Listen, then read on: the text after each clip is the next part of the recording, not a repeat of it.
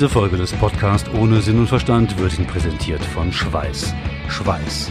Ein Wohlgenuss in Busse und Bahnen. Schweiß. Auch ein Produkt für dich. Aber es geht auch schlimmer. Es geht auch schlimmer. Ich hatte mal einen Auftritt vor zwei Personen in Dortmund und es war ein Pärchen und die saßen genau vor mir und irgendwann nach zehn Minuten haben die angefangen rumzumachen. Während ich da performt habe, haben die einfach angefangen rumzumachen. Aber nicht irgendwie angenehm, sondern eher so auf unangenehme Weise, so mit Zunge und hat nur noch gefehlt, dass sie irgendwie Brust rausholt. Es war so ein bisschen wie, wie Godzilla gegen King Kong. Und äh, ich habe aber nichts gesagt, weil ich war ja froh, dass meine Eltern überhaupt mitgekommen sind.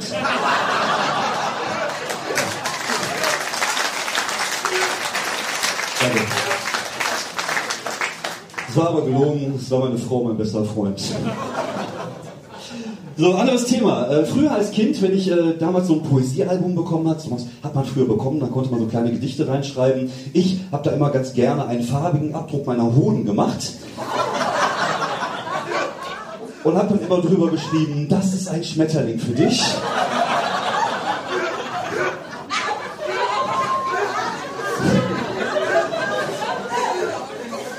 Wenn ich das heute mache, mit fast 45, brauche ich dafür ein DIN A4-Blatt. Und das Ergebnis sieht aus wie Jabba the Hutt.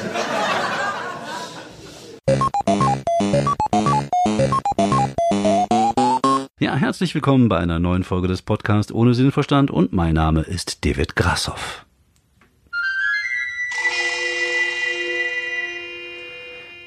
Mir geht's gut, ich bin entspannt, mir ist heiß, ich schwitze und ich hatte die Woche jetzt ein paar Tage frei durch den Brückentag und äh, war tatsächlich auch gar nicht unterwegs äh, auftreten. Von daher war es das auch schon. Ich habe nicht viel zu erzählen heute, deswegen wünsche ich euch noch eine schöne Woche und ich sag mal bis die Tage. Nein, war ein Witz. Ja, alles gut, alles gut, alles gut. Nein, ich saß gerade noch am Sofa, ein bisschen, äh, ein bisschen rumgechillt. Irgendwie ist das auch komisch. Also es gibt so äh, Männer in meinem Alter haben eigentlich äh, oft coole Hobbys wie Motorradfahren oder Mountainbike oder Bouldern und ich lieg einfach nur auf dem Sofa, schwitze, esse Süßigkeiten und guck mir TLC an. Ja, das ist eine meiner äh, Guilty Pleasures, TLC gucken.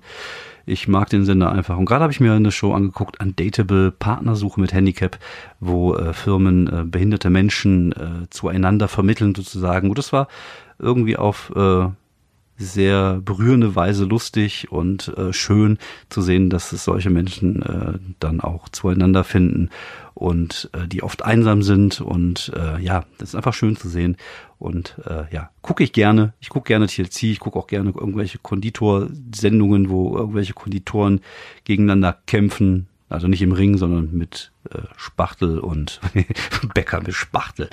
Mit Spachtel und mit Hammer und Meißel.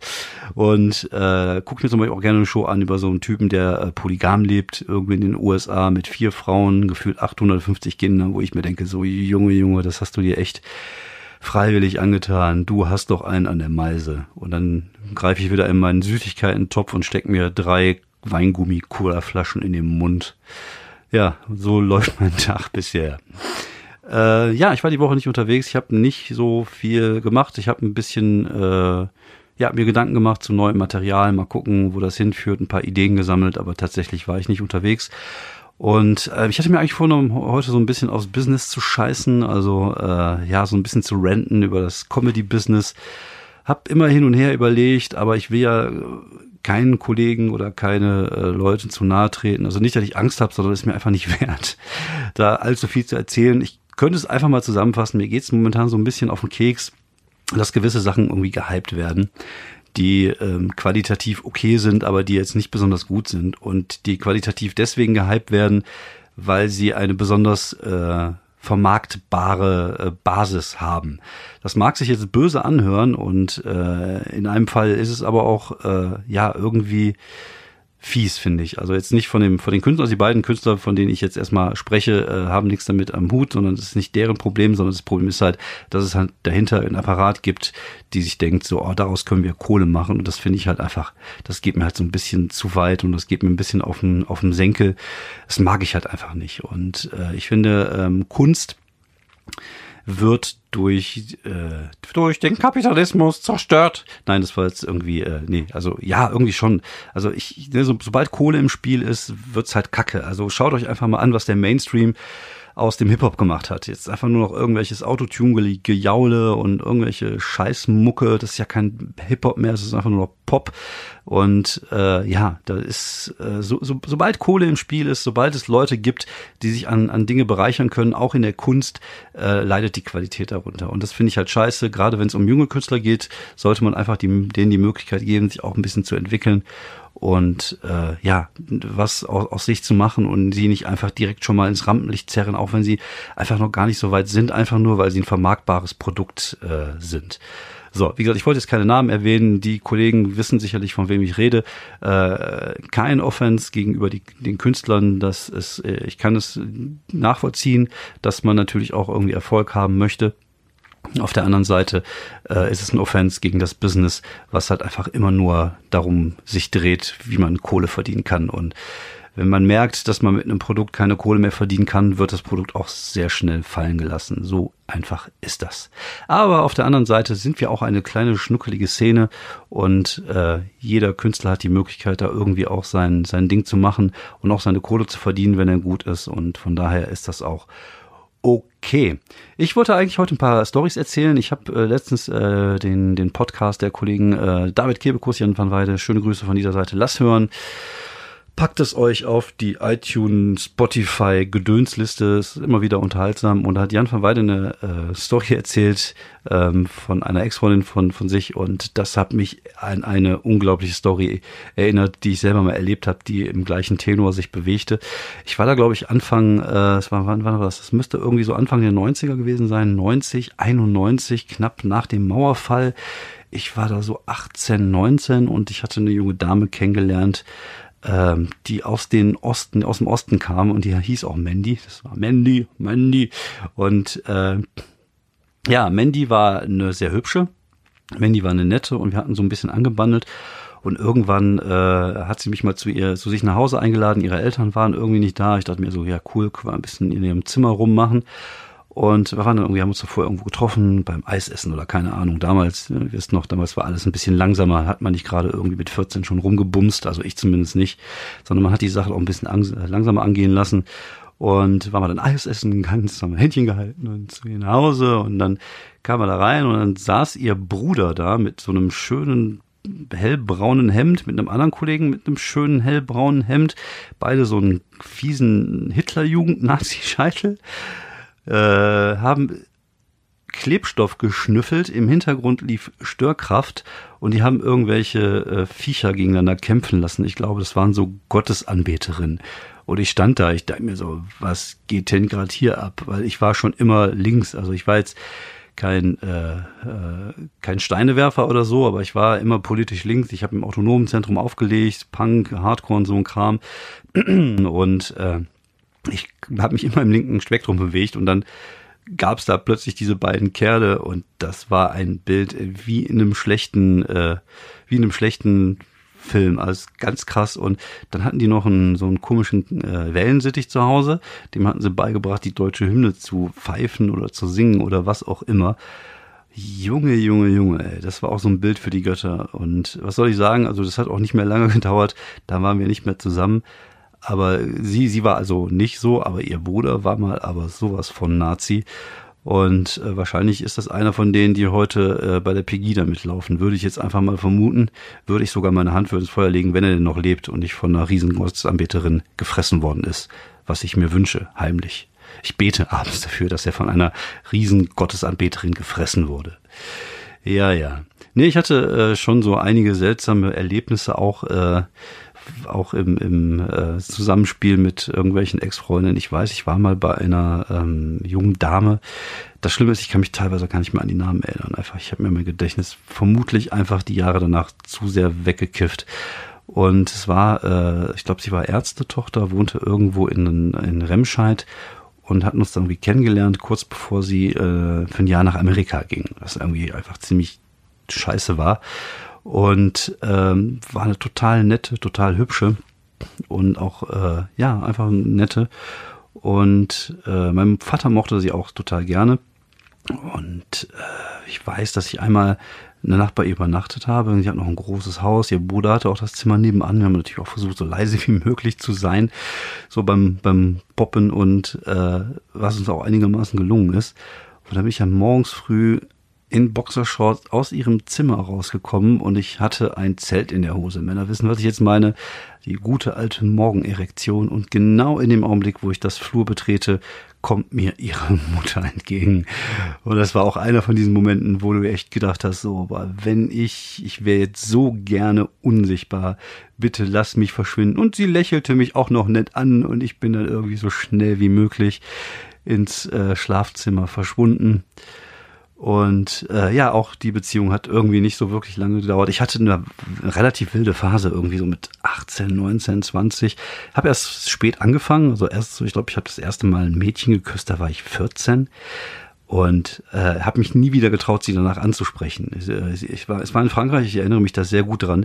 Ihr Name war Virginie Laporte und äh, ja, sie hat, ich weiß, dass sie auch noch so eine, so eine Zahnspange hatte und es war das erste Mädchen, dass ich, dem ich je einen Zungenkuss gegeben habe, auf dem Hinterhof in Frankreich in der Schule. Und ich war danach so verängstigt, dass ich mich nicht getraut habe, sie nochmal anzusprechen oder irgendwas mit ihr zu machen. Also es war auch nicht klar, gehen wir jetzt miteinander, gehen wir nicht miteinander. Gab damals ja keine klaren Regeln, hat mir auch keiner erklärt und ich war einfach echt völlig durch.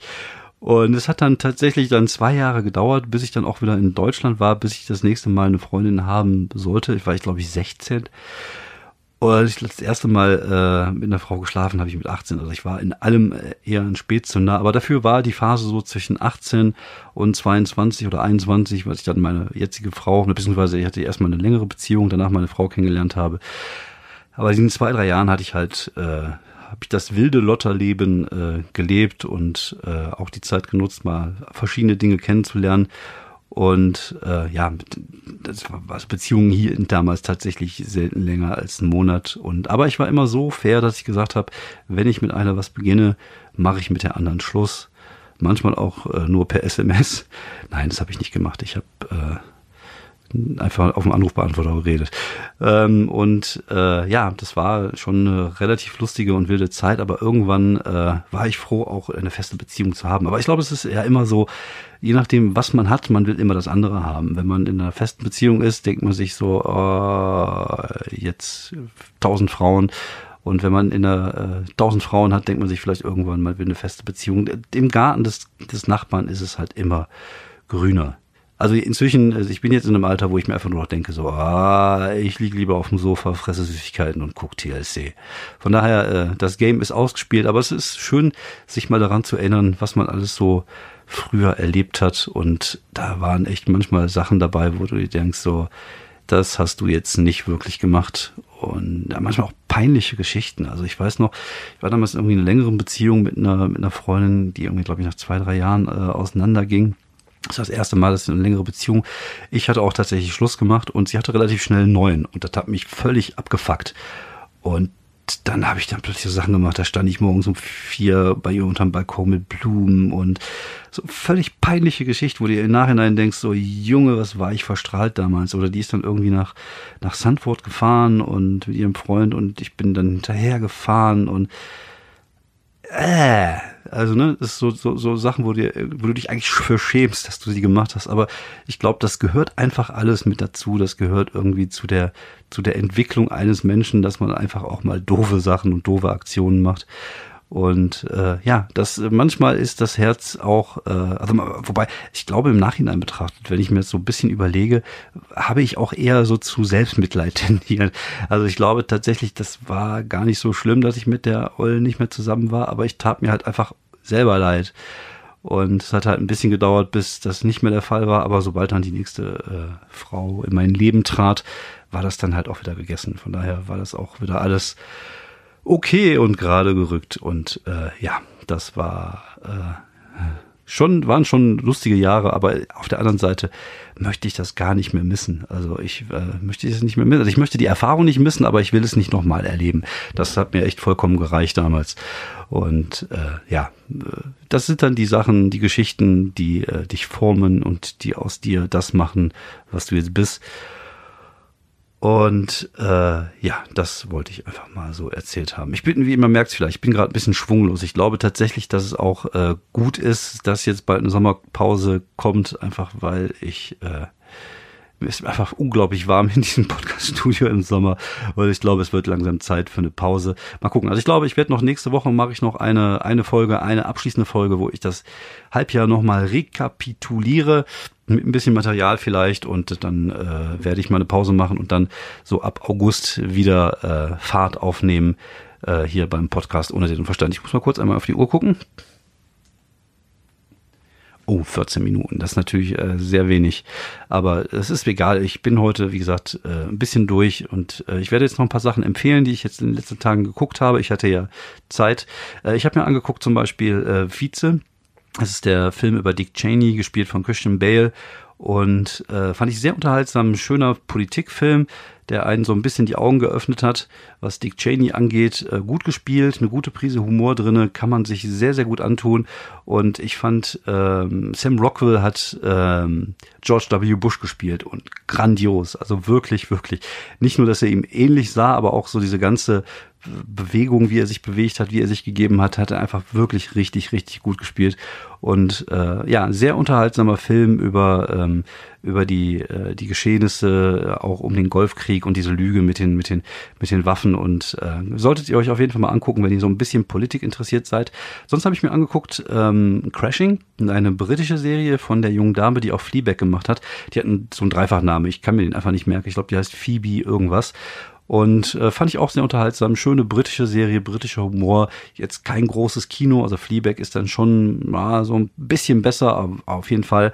Aber äh, Crashing fand ich eigentlich auch äh, ziemlich gut, hat mir gut gefallen. Und äh, kann ich euch sehr ans Herzen legen. Ja, wie gesagt, ist heute leider nur eine kurze Folge, einfach weil ich äh, gerade merke, dass ich echt hier äh, durch bin, dass ich auch einfach momentan nicht mehr so äh, Bock hab einfach. Ich glaube, ich brauche jetzt einfach diese Pause. Ich brauche jetzt einfach die, diesen Neustart, um auf neue äh, Themen, auf neue Ideen zu kommen. Wenn ihr Bock habt, könnt ihr mir natürlich auch jederzeit wieder schreiben, worüber soll ich sprechen, was soll ich berichten. Und äh, dann höre ich gerne auf eure äh, Kritiken und Lob, wie immer. Und ich würde jetzt einfach mal sagen, äh, das reicht für heute. Ich muss wieder runter aufs Sofa und äh, wir hören uns nächste Woche nochmal zu einer letzten Folge vor der Sommerpause. Es gibt noch eine kleine äh, Best of 2019 Folge und dann gucken wir mal, was der Sommer so bringt. Ja, vielen Dank fürs Zuhören, vielen Dank für eure Geduld und ich sage jetzt einfach mal bis nächste Woche. Ciao.